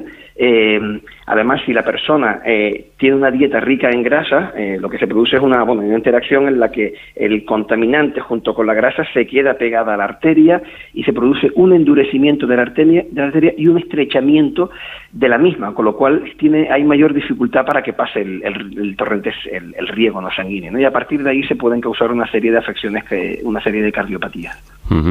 Eh, bueno, hay mm, patologías eh, eh, provenientes de, la inhalación de estas partículas que parecen lógicas, ¿no? Todo esto de, la inflamación, de, cómo pueden afectar a, nuestros pulmones y demás, pero lo del Alzheimer me ha, me ha resultado curioso. ¿Qué relación hay? ¿Cómo, cómo, ¿Qué es lo que hacen esas micropartículas para que puedan provocar esta, esta patología? Pues bueno, en lo relativo al mecanismo fisiopatológico es que no lo conocemos hoy día. De momento lo que están saliendo son estudios en los que se ven asociaciones estadísticas. Es decir, estamos en un estadio parecido al que estábamos con el de las cardiopatías hace 30 años. Hace 30 años se veía que había una asociación estadística entre los niveles de contaminación en las ciudades y, el número de personas que acudía a los servicios de urgencia con alguna afección cardiovascular.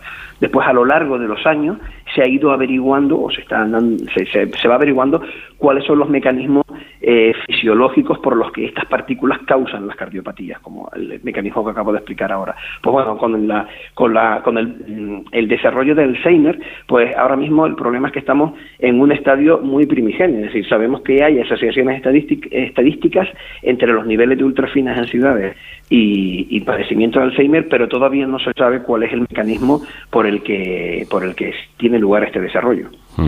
Eh, supongo que por lo tanto hay un campo de investigación ahí enorme, ¿no? Para, para los próximos años en los que me imagino que se dedicará tiempo y presupuesto a esto. Sí, sí, sí, sin duda. Eh, ahora mismo eh, están surgiendo mm, muchos sitios grupos de investigación multidisciplinares en las que médicos, bien sean neurólogos o bien sean eh, cardiólogos, trabajan junto con especialistas en calidad del aire y en ciencias atmosféricas en los mismos equipos de investigación desde un punto de vista multidisciplinar.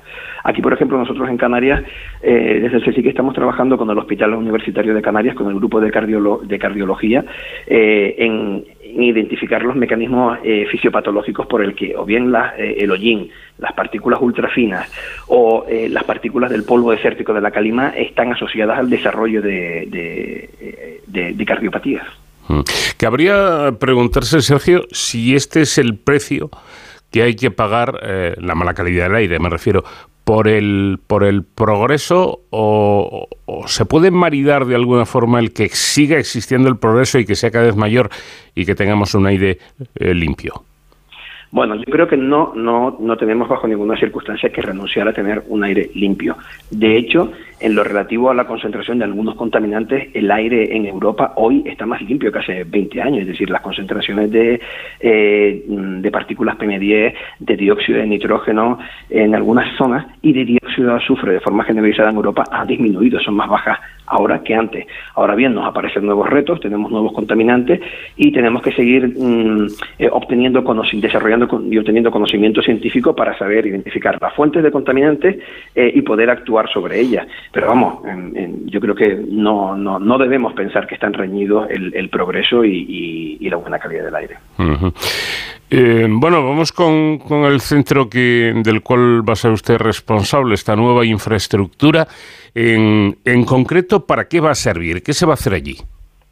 Bueno, el Laboratorio de Calidad del Aire de Canarias es una infraestructura científico-técnica que tiene como objetivo identificar la composición y el origen de las partículas respirables en Canarias. Es decir, eh, va a haber vamos a tener una serie de eh, estaciones de medición que están, van a estar distribuidas en distintas zonas del archipiélago se van a tomar muestras y se, y se irán trayendo al laboratorio, de forma que se harán las determinaciones, la composición química, y se podrá determinar eh, cuánto eh, de cada contaminante que está presente en forma de partícula, eh, pues cuánto es emitido en Canarias y cuánto procede de, del exterior, de fuera de Canarias. Y además de lo que es emitido en Canarias, se podrá identificar cuál es su origen, pues cuánto procede del, del tráfico, cuánto procede de la industria, de los barcos o de la resuspensión en las calles. El, esta información es muy importante, puesto que las tendencias en cuanto a calidad del aire en la Unión Europea es que se vayan reduciendo los niveles que están presentes en el aire ambiente. Pero para saber cuál es el margen de maniobra que se tiene en cada región, es decir, saber hasta dónde se puede seguir reduciendo, hay que identificar el origen de estas partículas. Porque, vamos a ver, los problemas de contaminación del aire son eh, diferentes en el archipiélago, en las Islas Canarias, eh, que en la península. Sí, Canarias tiene unas peculiaridades muy marcadas.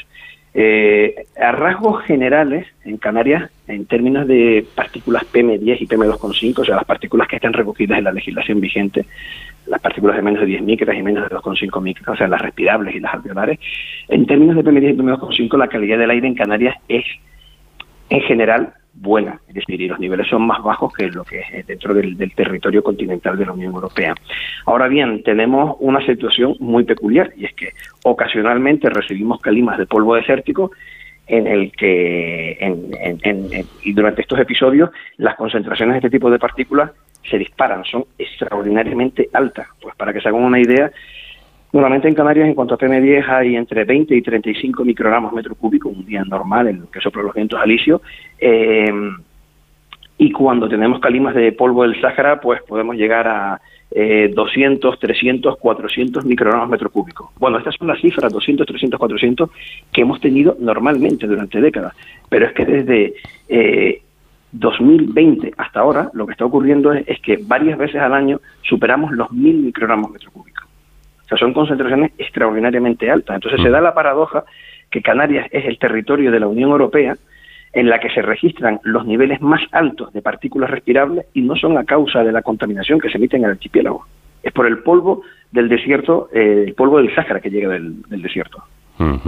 Pues ahí quería yo llegar, porque efectivamente supongo que esas calimas de, de polvo que proviene del, del desierto será uno de los principales temas de estudio en el, en el nuevo laboratorio, ¿no?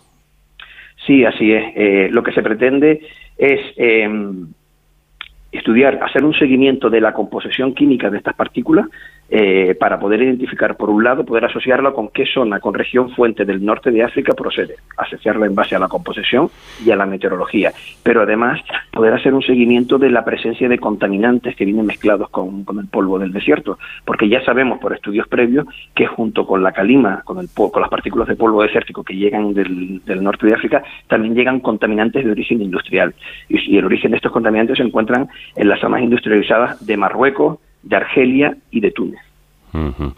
Em, este nuevo centro, vamos con, otra característica, ¿no? Canaria, este nuevo centro tendrá capacidad para analizar los aerosoles emitidos en, futuras o hipotéticas erupciones volcánicas. Sí, en el caso que tenga lugar alguna erupción volcánica, que bueno, seguro que tendrá lugar, no sabemos cuándo, sí podremos podremos también eh, eh, hacer hacer un, dar una respuesta rápida, inmediata al despliegue de instrumentación y, hacer eh, análisis químicos. De hecho, ya estuvimos presentes durante la, erupción que tuvo lugar en La Palma entre septiembre y diciembre de 2021. por cierto, ahora que se habla tanto, y, y desde luego con razón, ¿no? del, del cambio climático. Eh, ¿Este cambio climático influye en la calidad del aire también? Eh, a ver, aquí se da una situación de, feedback, de retroalimentación. Las emisiones de contaminantes están provocando el cambio climático, pero además el cambio climático puede tener consecuencias en las circulaciones atmosféricas que a su vez pueden repercutir en la calidad del aire. Por ejemplo, eh, se sabe ya que como consecuencia del calentamiento global las zonas tropicales se han expandido. Es decir, cuando vemos un mapa, las zonas verdes del, norte del Ecuador que están en la Tierra, pues en algunas zonas como el norte de África se han expandido ligeramente. Pero también ocurre que las zonas subtropicales, que suelen ser desérticas, se están también desplazando hacia latitudes más altas. Eso eh, quiere decir que en el caso del norte de África, eh, las zonas áridas están entrando en el Mediterráneo. Y este es el motivo por el que se dice con, se oye, se dice con mucha frecuencia que el, que el sur de la península cada vez se va a ir pareciendo algo más a Marruecos porque la zona, las condiciones climáticas características de los subtrópicos desérticas se están expandiendo hacia el norte. Además, no sabemos todavía qué consecuencias va a tener el cambio climático en cuanto a la eh, frecuencia e intensidad de las calimas de polvo desértico, porque aquí también será un hecho paradójico. Se sabe que desde los principios de los años 80 la cantidad de polvo que se emite en el norte de África y que es transportado hacia el Atlántico, pues esa cantidad de polvo ha disminuido ligeramente.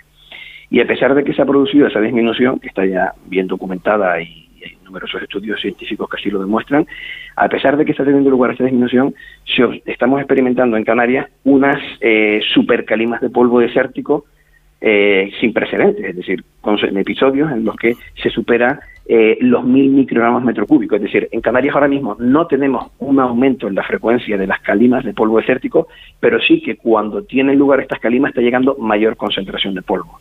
Tuvimos un episodio muy intenso entre el 22 y 24 de febrero de 2020. En enero de 2022 tuvimos seis pulsos, seis entradas de polvo con concentraciones de polvo extraordinariamente altas. Y es que además en marzo de 2022 se dio también la primera supercalima de polvo desértico que afectó a la península ibérica, que fue entre el 15 y 16 de marzo de 2022, cuando la nube de polvo entró por el sudeste, por Almería, Murcia, entró por el, por el centro peninsular, Castilla, las dos Castillas y Madrid, y terminó llegando hacia, hacia Galicia y posteriormente bajó por Portugal y volvió de vuelta eh, afectó a Canarias. Entonces, este tipo de escenarios con estas concentraciones de polvo tan extraordinariamente altas, no tenemos registro de ellas que, se hayan dado previamente. Bueno, pues es, interesante. ¿Podríamos ser optimistas? Porque de todo lo, lo, que ha dicho nuestro invitado Sergio Rodríguez, me quedo con eso de que ahora en Europa la calidad del aire es mejor que hace años. ¿Esto indica que podemos ser optimistas en este, en este tema? Mm, sí debemos serlo y, para ser optimistas lo mejor que podemos hacer es trabajar ya en esa dirección, en el desarrollo de nuevas tecnologías y tomar medidas para reducir la emisión de contaminantes. De hecho, bueno, es una forma parte de las políticas verdes del Pacto Verde de la, de la, Unión Europea, que se establece, que se pone como objetivo la emisión cero de contaminantes para, en el aire, en las aguas y en el suelo con fecha año 2050. Pues vamos a ver, porque me imagino que ahí todos podemos poner nuestro granito de arena y sobre todo facilitar eh, pues con, con, infraestructuras como, como esta que va a ser próximamente inaugurada y con, y con dinero en definitiva para que los investigadores puedan hacer su trabajo y que se puedan evitar esas eh, 300.000 muertes en Europa, que se dice pronto, y 4 millones de fallecimientos por, por el, la mala calidad del aire eh, en todo el mundo. 4 millones de fallecimientos, que se dice pronto. Eh, dejemos que los investigadores trabajen. Sergio Rodríguez, eh, responsable científico de este Laboratorio de Calidad del Aire de Canarias, muchísimas gracias por habernos atendido y enhorabuena por su trabajo. Muchísimas gracias por la invitación, un placer.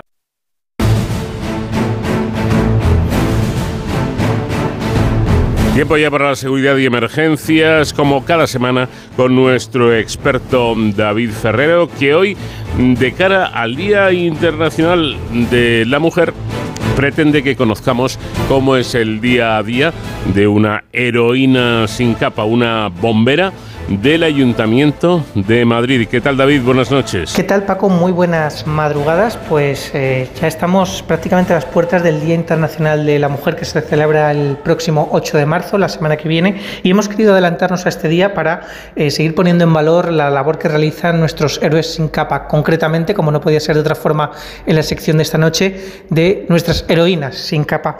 Heroínas a las que vamos a ver representadas por una profesional del mundo de las emergencias, en concreto del Cuerpo de Bomberos del Ayuntamiento de Madrid.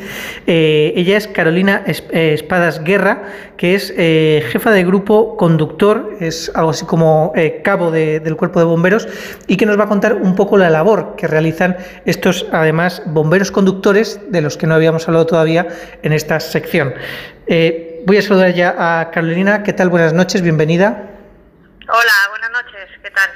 Bueno, muchísimas gracias por atendernos. Eh, un poco, eh, Carolina, ¿qué es esto de el bombero conductor? ¿Qué, ¿Qué, diferencias hay con un bombero, digamos, que todos sabemos las labores que hacen, pero un bombero conductor, aparte de conducir, me imagino, ¿qué más labores realizan? ¿Cuál es su, su labor específica?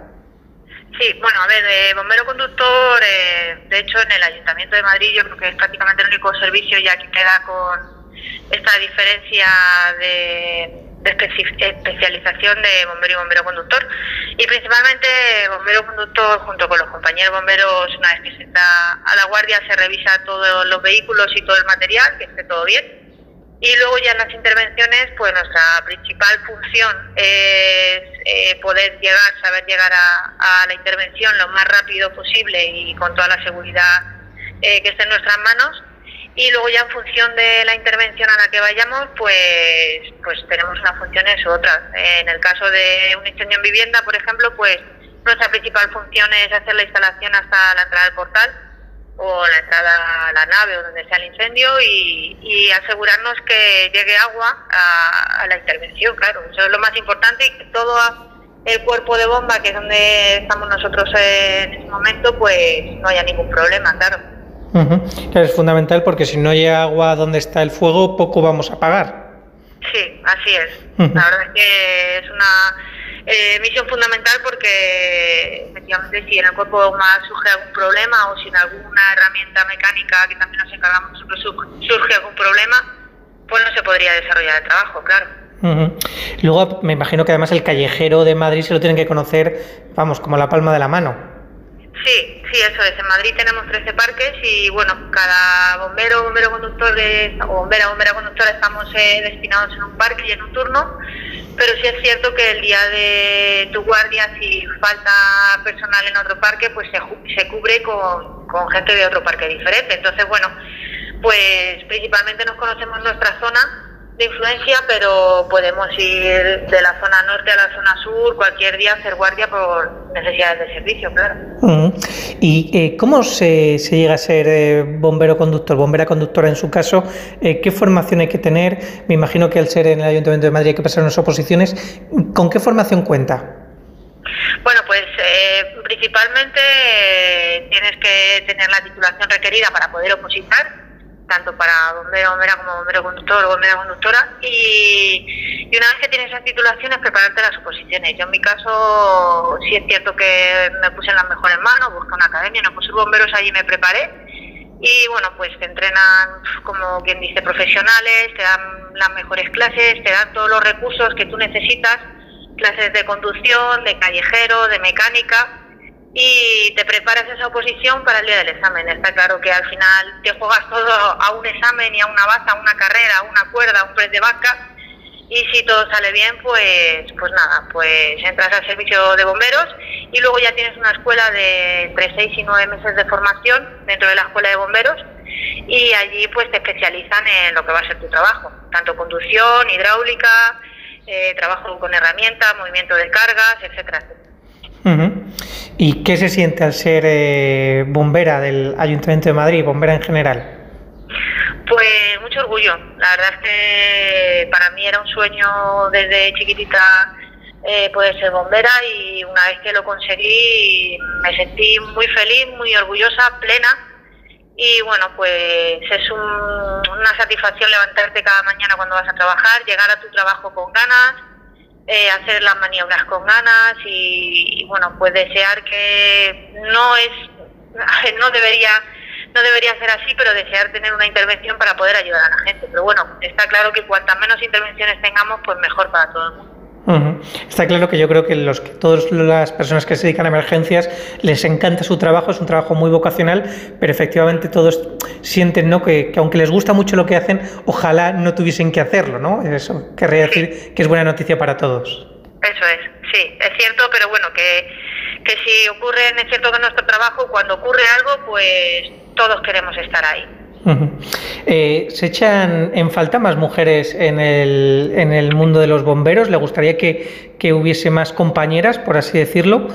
Que... Pues sí, es cierto que somos muy pocas. Hasta ahora en el Ayuntamiento de Madrid somos solamente dos y, y bueno, una compañera que, que va a entrar ahora en breve en la escuela y entrará cuando acabe la escuela a trabajar también.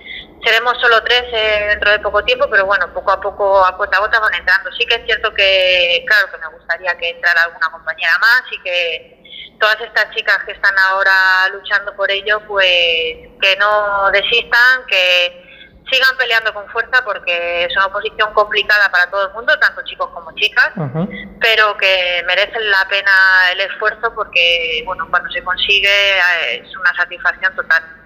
Pero bueno, ahí estamos esperando a ver si entra alguna, alguna más.